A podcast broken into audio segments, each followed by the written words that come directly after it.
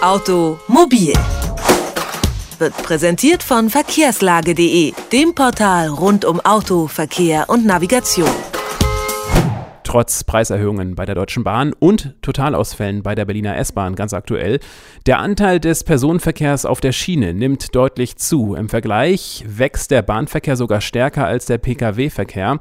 Zwar fahren immer noch deutlich mehr Menschen mit Bus oder Auto, doch der Bahnverkehr holt auf und hat große Ziele für die Zukunft. Welche das sind und warum der Personenverkehr auf der Schiene so stark wächst, das fragen wir Andreas Geisler. Er ist Verkehrsreferent bei der Allianz Pro Schiene und am Telefon. Einen schönen guten Tag. Ja, guten Tag. Also, mehr Bahnfahrer. Ist das ähm, eine stetige Entwicklung, ein Trend oder doch nur eine kurzfristige Sache? Also da muss man schon von einem deutlichen Trend sprechen, der sich in den letzten Jahren auch immer weiter verstetigt hat. Wir haben äh, in Deutschland eine sehr erfreuliche Entwicklung, die seit gut zehn Jahren anhält. Ähm, das hat in Deutschland gerade damit zu tun, dass wir ja eine äh, Bahnreform hatten Mitte der 90er Jahre, ähm, eine große Änderung der Zuständigkeiten, eine Regionalisierung. Der Nahverkehr ist nicht mehr das Stiefkind ähm, des äh, Eisenbahnverkehrs, sondern in den Mittelpunkt gerückt in vielen Regionen. Neue Fahrzeuge, äh, dichtere Fahrpläne, das alles hat seine Wirkung nicht verfehlt auf die Kunden. Und insofern ist es schön und erfreulich, dass wir jetzt das eben auch in Zahlen sehen. Die Fahrgastzahlen gehen aber eben nicht nur in Deutschland nach oben, sondern es ist ein Trend, den wir auch in vielen anderen europäischen Ländern beobachten. Hat das auch etwas mit der zunehmenden Privatisierung von Bahnstrecken und äh, Unternehmen zu tun? Ist das ein Effekt dessen? Ähm, das ist ein Aspekt, der da auf jeden Fall mit reinspielt. Ähm, das, was Sie äh, gerade unter dem Stichwort Privatisierung gesagt haben, bedeutet, äh, dass heute ein Wettbewerb stattfindet im Nahverkehr. Die ähm, Länder, die für die Organisation des Schienenpersonennahverkehrs in Deutschland verantwortlich sind, haben jetzt die Auswahl zwischen verschiedenen Betreibern. Und da wird natürlich dann entschieden, einmal nach dem Preis sozusagen, wer ein günstiges Angebot abgibt äh, für Nahverkehrsleistung, aber eben auch nach Qualität und nach Ideen. Und äh, dieser Wettbewerb ist eben auch ein Wettbewerb, der ganz stark die Kundenorientierung in den Fokus gerückt hat.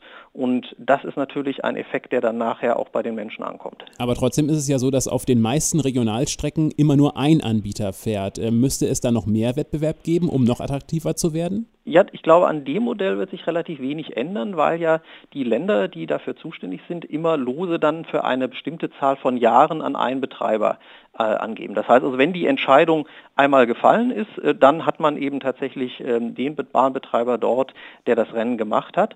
Aber im Vorfeld sozusagen wird geschaut, äh, wer kann es denn machen, wer bietet welche Konditionen und ähm, wer hat das äh, pfiffigste und attraktivste Konzept. Was gibt es noch ähm, für andere Möglichkeiten, ähm, das Bahnfahren noch attraktiver zu machen? Also ein ganz wichtiger Punkt ist, dass man die Verkehrsträger noch stärker, als das bisher geschehen ist, miteinander verknüpft.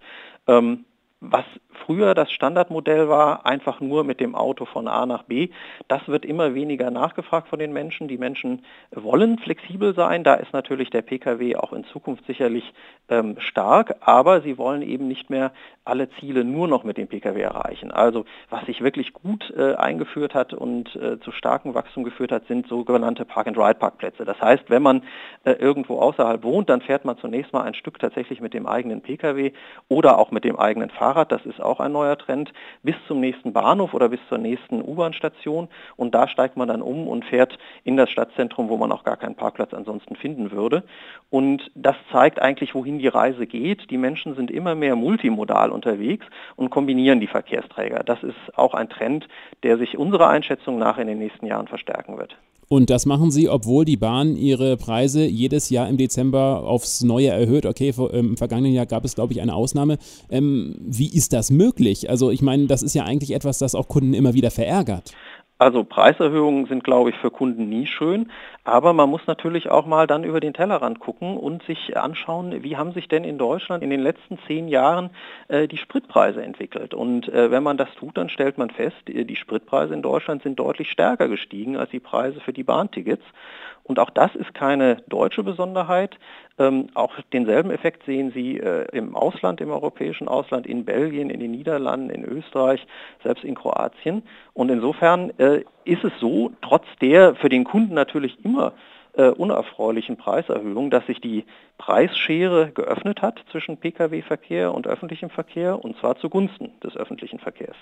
Sie haben schon gesagt, Sie erwarten, dass äh, die Schiene weiter attraktiver wird in Zukunft. Äh, welche Ziele hat sich denn die Branche noch gesetzt? Also wir halten es für realistisch als Allianz pro Schiene, dass wir beim Marktanteil des Schienenpersonenverkehrs äh, in den nächsten Jahren auf ähnliche Werte kommen wie in der Schweiz. Das würde bedeuten, dass wir etwa einen Marktanteil von rund 15 Prozent äh, erobern könnten in Deutschland am gesamten Personenverkehr. Aktuell zum Vergleich liegen wir bei knapp 10 Prozent.